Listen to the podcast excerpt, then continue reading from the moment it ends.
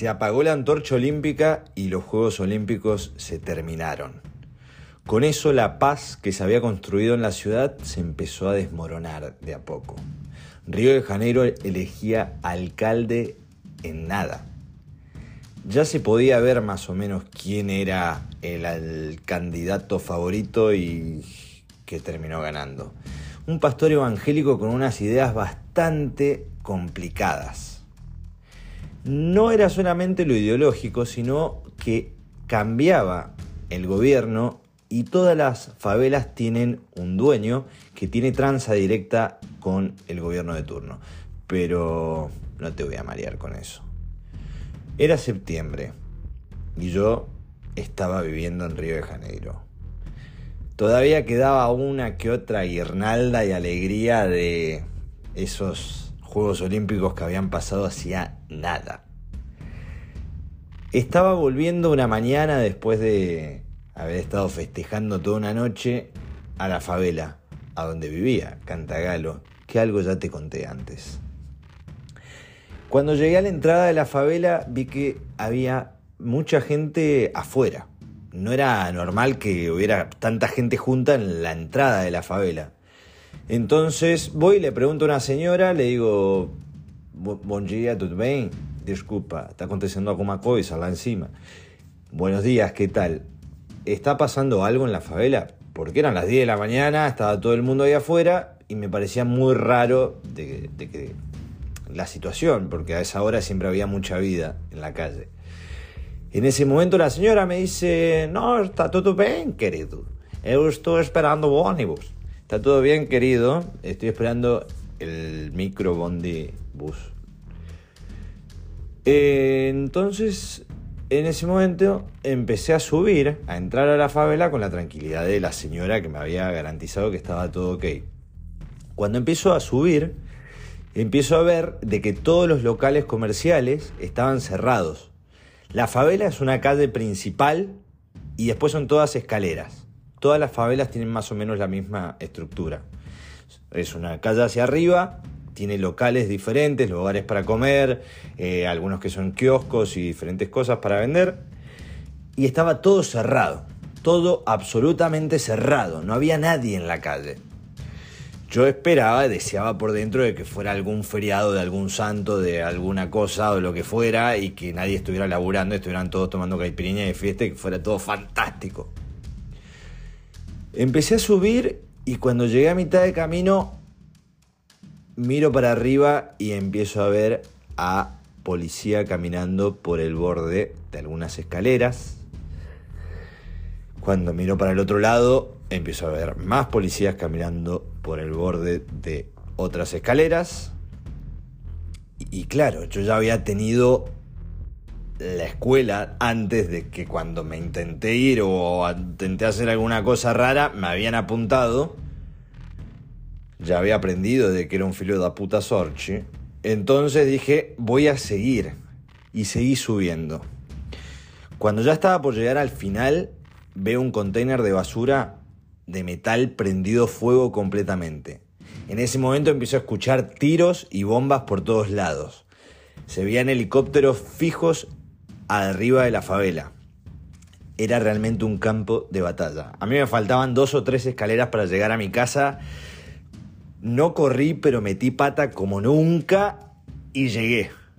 Cuando entro estaban mis amigos con los que estaba viviendo en ese momento y me dijeron, boludo, te estuvimos llamando toda la mañana porque acaban de matar a un chabón acá al lado y lo vimos caer. Ese video está en todos los diarios, después se los puedo pasar si quieren. En ese momento yo entré a la casa estábamos todos en el medio del campo de batalla, se estaba librando una guerra fuerte y ahí estuvimos.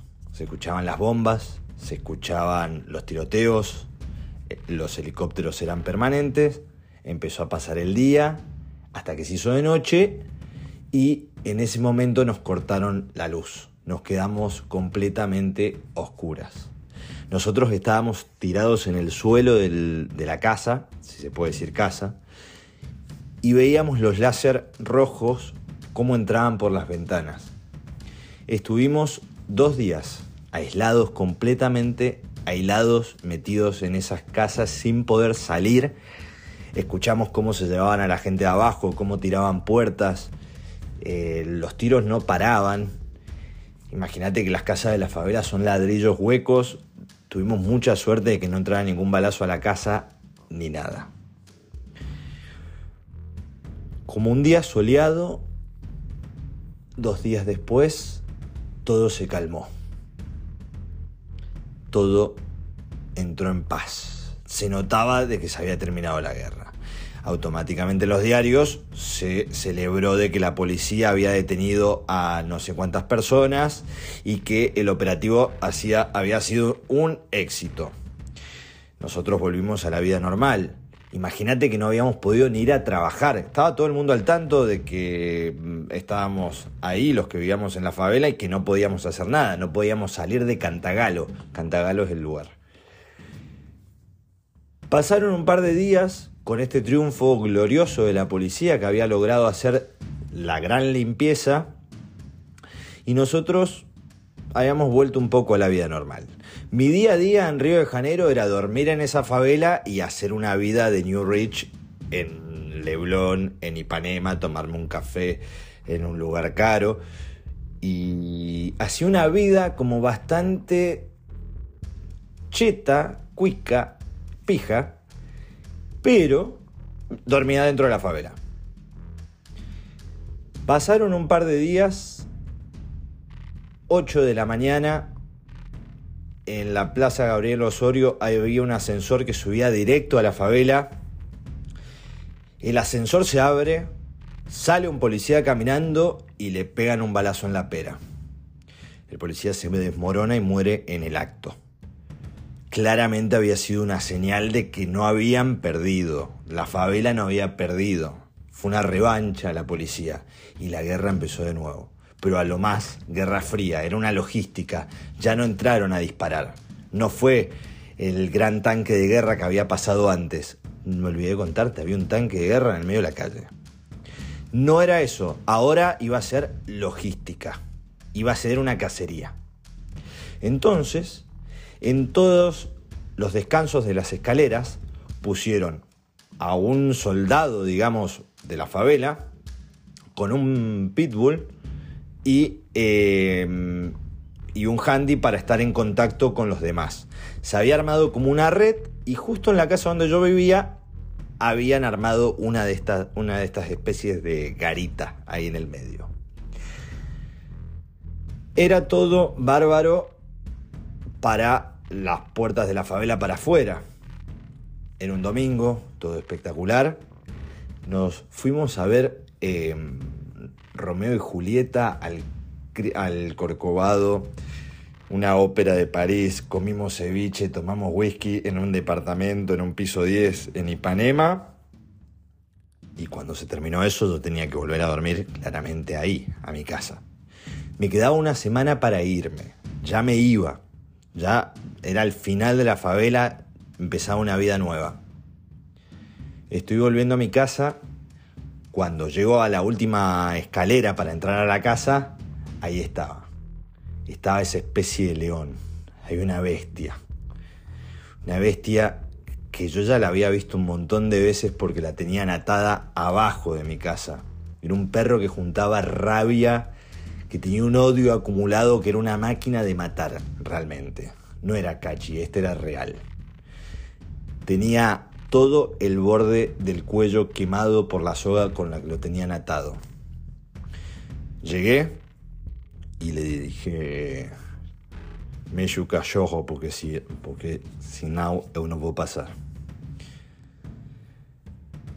Move el perro porque si no, no voy a pasar. Le dije al, al tranza que estaba parado ahí. En ese momento él mueve el perro, yo paso y Sale atrás mío el perro como una especie de león, en cámara lenta, y me agarra el talón y el chabón pega el tirón y el perro cierra la mandíbula. Pero alcanza a cortarme un poco la pierna. Yo en ese momento subí, había, estaba completamente en pánico, en shock, porque me había dado cuenta de que semejante bestia por un milímetro casi me arranca la pierna. Entré, me armé las cosas y dije, mañana a la mañana me voy de acá, pero volando. Así fue. Al otro día me fui, arranqué y estaba trabajando. Cuando estaba en el trabajo se me empieza a inflar el pie, empiezo a sentir que se me estaba infectando el pie. Me tuve que ir al hospital y me pusieron una inyección y me hicieron un análisis de sangre para la rabia. Por suerte dio todo normal, solamente había sido una infección por el corte.